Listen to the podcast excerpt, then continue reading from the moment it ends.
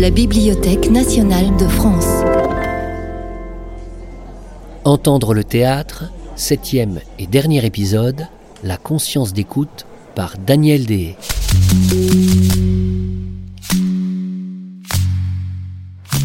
Et lorsqu'on te fera de ces récits hideux qui t'ont empoisonné, réponds ce que je vais te dire. I am that I am.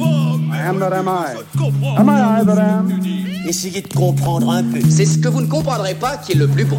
C'est ce qui est le plus long, qui est le plus intéressant. Et c'est ce que vous ne trouverez pas amusant qui est le plus drôle.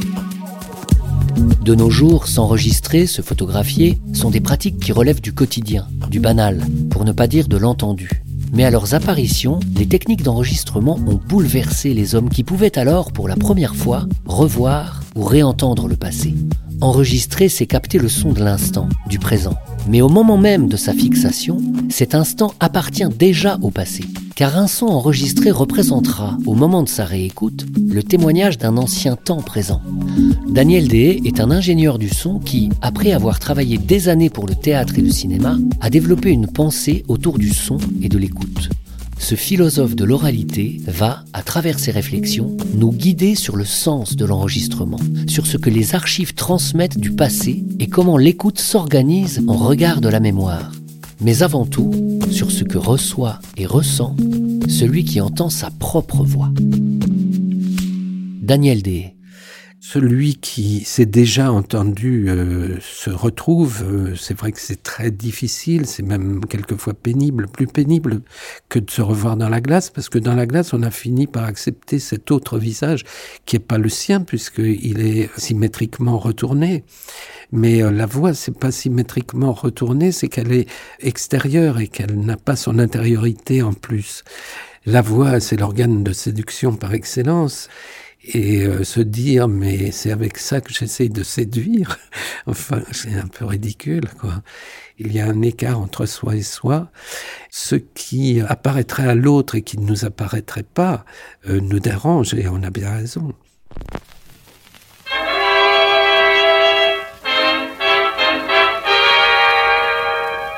C'est Malraux hein, qui rappelle ce conte de cet homme qui euh, s'écoutait et reconnaissait pas sa voix, et j'ai appelé ça la condition humaine. Quand on vit comme nous, il faut une certitude. La condition humaine, dans une adaptation radiophonique de 1947, le personnage de Kyo, qui avait peine à reconnaître sa propre voix enregistrée, est interprété par Alain Cuny. Rêves-tu beaucoup Non, je ne crois pas. Je rêve presque chaque nuit. La seule chose dont j'ai peur, peur, c'est de m'endormir. Et je m'endors tous les jours. Et c'est une idée qui te donne ça? Oui. Ma propre mort. Écouter, c'est déjà retrouver une mémoire qui est en soi.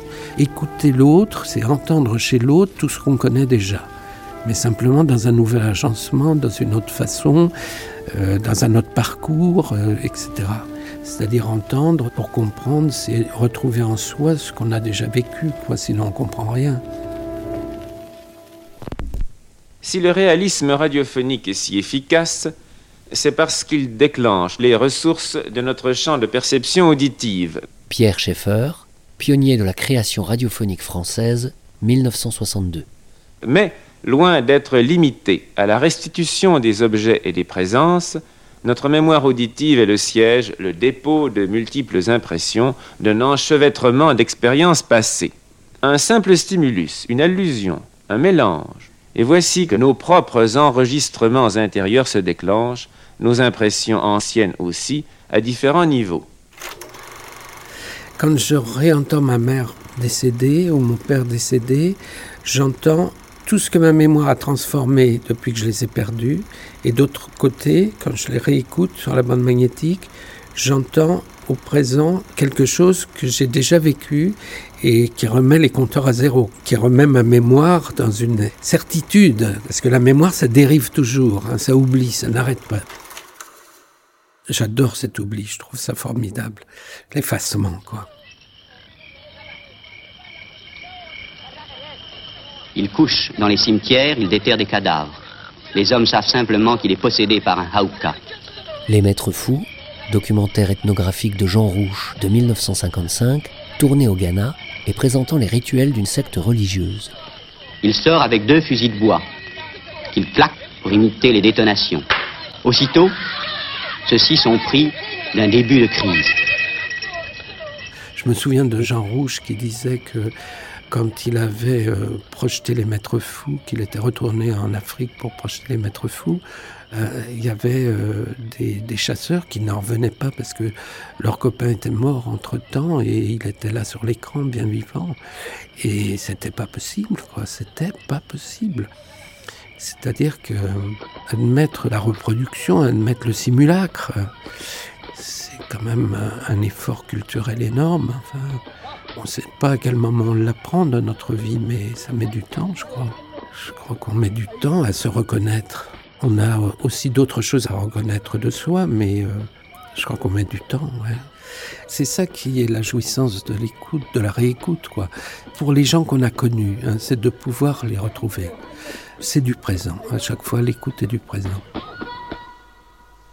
Grâce au disque, des portes s'ouvrent sur un inconnu assez troublant, troublant comme tout ce qui n'était pas concevable avant l'enregistrement par l'imagination de l'homme seul, les machines, à leur tour, apprennent à cet homme quelque chose, lui donnent par voie de conséquence une leçon d'humanisme et ses justices.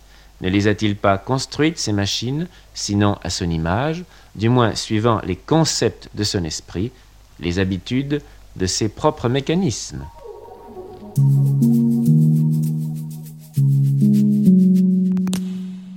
Chacun a sa façon de comprendre le monde, car il le regarde et l'écoute à sa manière. Plusieurs personnes assistant à une même scène vont sûrement en dégager des impressions différentes, se créer leurs souvenirs propres et distingués, car chaque individu a sa propre écoute, tout comme l'enregistreur qui retiendra, lui, encore autre chose de cette même scène. Daniel D. Toute production sonore, c'est un surgissement et sa disparition immédiate. Et l'enregistrement n'arrête pas de prendre ses surgissements et ses disparitions. reproduit ça, mais sauf qu'il le reproduit dans une linéarité et une continuité qui n'a rien à voir avec notre écoute. Et il fabrique un objet surprésent. L'enregistrement est une fixation du réel, mais en fait, c'est le réel de la machine. Euh, mon réel n'a rien à voir avec le réel de la machine. Et de même que mon réel n'a rien à voir avec votre réel. Parce que nous avons chacun une écoute différente du monde. Donc notre écoute, elle n'est jamais continue. Elle n'a rien à voir avec ce que produit le magnétophone. Hein. Et puis pareil, le microphone, il fabrique pas du tout ce que nous écoutons, puisqu'il nous rassemble tout ce qui existe en termes de pression dans un lieu. Hein, si je suis au café avec vous que je discute, bah, le microphone, il va prendre toute l'ambiance autour et ma voix va être noyée dedans. Or, on aura parlé pendant une heure en s'écoutant nous deux, et le café, il aura disparu. Donc, ce que va produire le microphone n'a rien à voir avec notre écoute. Dans la vie quotidienne, on écoute ce que l'on veut. Quand on écoute un spectacle, on écoute ce que l'on veut. L'enregistrement du spectacle nous fait entendre beaucoup plus que ce que l'on veut entendre. Ça nous fait entendre la réaction de la salle, ça nous fait entendre l'acoustique du lieu, une acoustique entendue depuis une place qui est celle des micros et qui ne reproduit pas notre écoute, parce que nous zoomons, notre cerveau sert à zoomer, aller chercher les choses et même faire abstraction de l'acoustique du lieu. Parce que, par exemple, quand on est dans un lieu pendant un certain temps, on n'entend plus son acoustique. Si je passais la porte là, et que je continue de parler, on entendrait l'acoustique d'à côté. Et du coup, on verrait la nature acoustique de ce premier endroit où j'étais que l'on n'entend plus. Donc c'est par les seuils, par les endroits de mise côte à côte des différences que l'on fait apparaître les choses.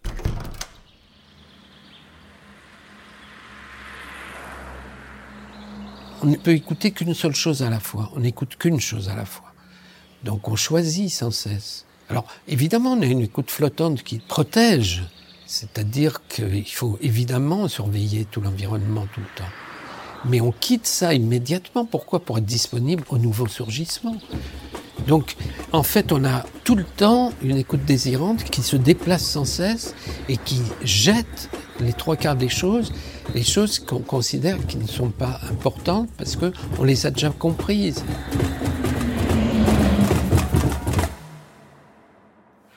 Souvent, le montage et le mixage ne vont pas jusqu'à l'endroit où ça devrait aller. C'est-à-dire, enfin, le cinéma sait faire ça, heureusement, par le découpage, ouais. Ce que la radio fait pas assez. La radio travaille beaucoup plus en continuité. Le cinéma travaille en ellipse, fait des chants contre chants, passe les portes, change d'époque, fait des flashbacks, des flash-forward, montre des parties pour le tout, etc. Ça, ça représente plus un regard ou une écoute. On pourrait aller beaucoup plus loin. Certains cinéastes y vont.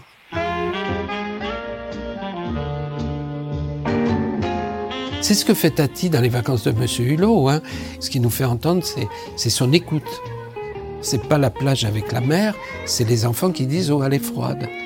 C'est-à-dire, c'est quelque chose qui dit beaucoup plus que la répétition des vagues que l'enregistrement nous donnerait à entendre. Parce qu'on n'en a rien à faire de la répétition des vagues. Ce qu'on entend finalement, c'est évidemment il y a de la vague, mais on a compris, on, laisse tomber la vague. Par contre, l'enfant qui dit oh elle est froide, c'est tout autre chose, c'est toute la sensation, c'est tout ce qui n'est jamais dit, quoi, ou ce qui est changé intimement. Dans mon cas, je deviens un peu un musicien de cette bande-son. Jacques Tati, au micro de Yann Parentoen, en février 1978. Je prends l'exemple de la voiture dans les vacances du lot. Sans le son, elle vaut rien. Sans le son, elle veut rien dire. Sans le son, elle n'a, aucune personnalité. On pourra avoir un sourire en la voyant dans une première image, mais elle ne fera pas tout le film. Le fait que à chaque fois son pot d'échappement est différent dans chaque prise, où elle est gaie, où elle réveille les esquivants, elle s'arrête. Ça a été enregistré à peu près comme des notes de musique.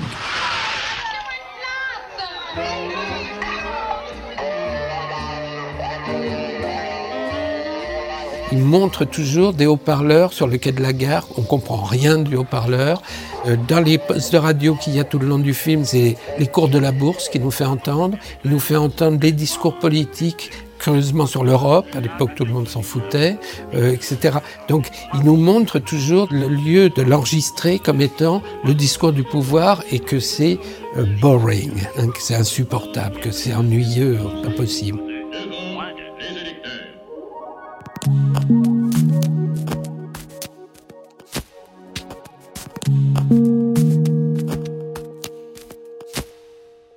Si nous arrivons à nous représenter ce qu'ont été les années 20 ou les années 50, c'est parce que nous disposons d'archives de ces époques-là.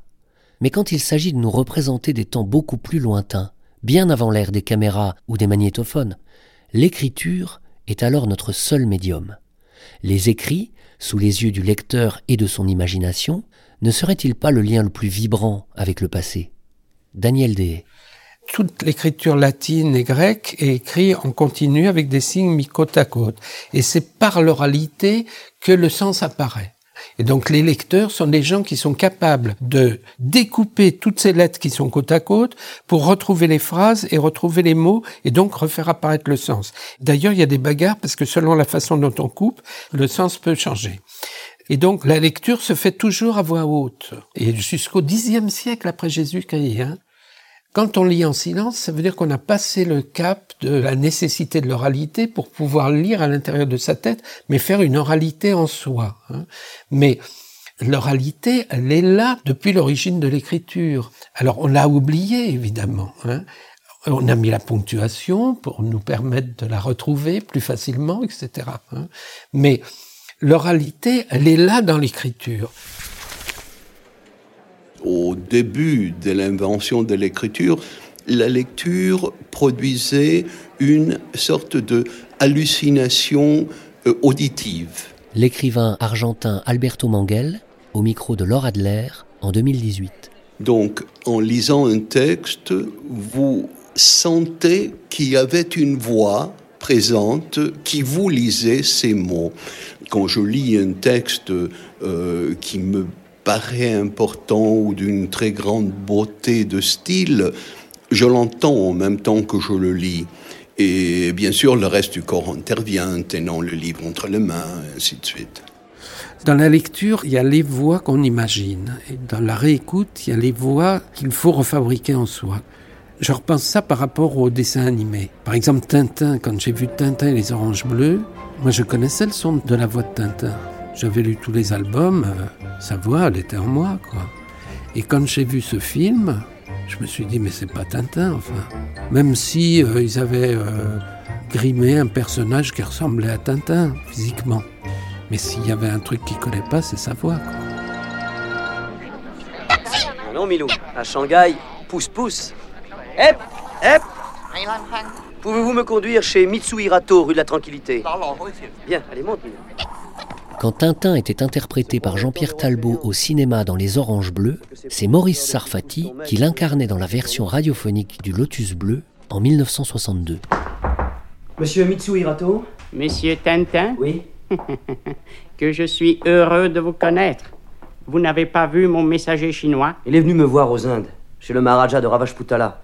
Mais il a été frappé par une fléchette empoisonnée. Il n'a pu prononcer que deux mots, votre nom et Shanghai.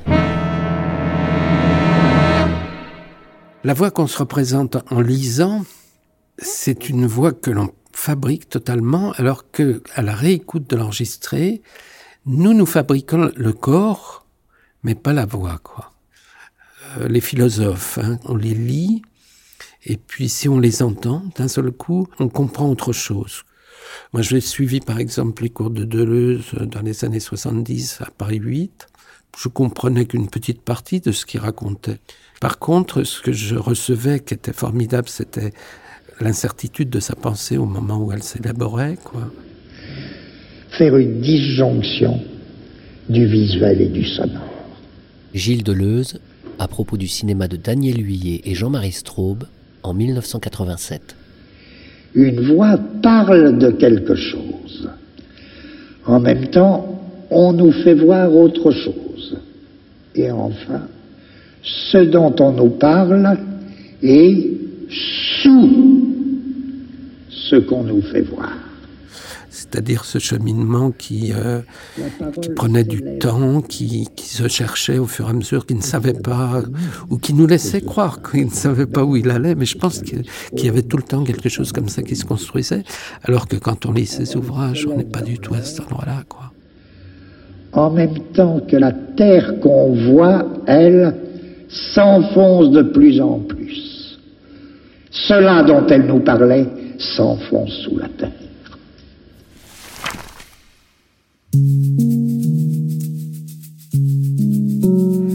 Il y a un enjeu dans la parole, c'est l'adresse, c'est pas seulement le contenu, c'est le geste que je fais vers l'autre.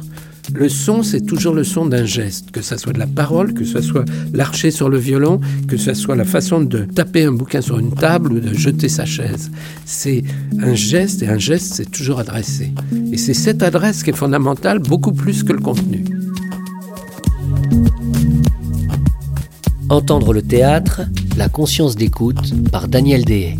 Daniel Dehaye qui publiait en 2006 pour une écriture du son dans la collection 50 questions chez Klingsik. Vous êtes invités, chers auditeurs, à prolonger l'expérience en vous rendant sur le site de la BNF où pas moins de 17 parcours vous attendent. Interviews complètes, archives inédites et documents rares. Entendre le théâtre, une série originale de la Bibliothèque nationale de France en partenariat avec le CNRS. Réalisation, mixage et musique originale, David Federman. Chef de projet, Marie Leroc. Direction scientifique, Marie-Madeleine Mervanroux. Aide à la réalisation et narration, Sylvain Asselot. Vous venez d'écouter un podcast de la Bibliothèque nationale de France. Retrouvez les conférences, rencontres et créations de la BNF sur toutes les plateformes de podcast ainsi que sur le site bnf.fr.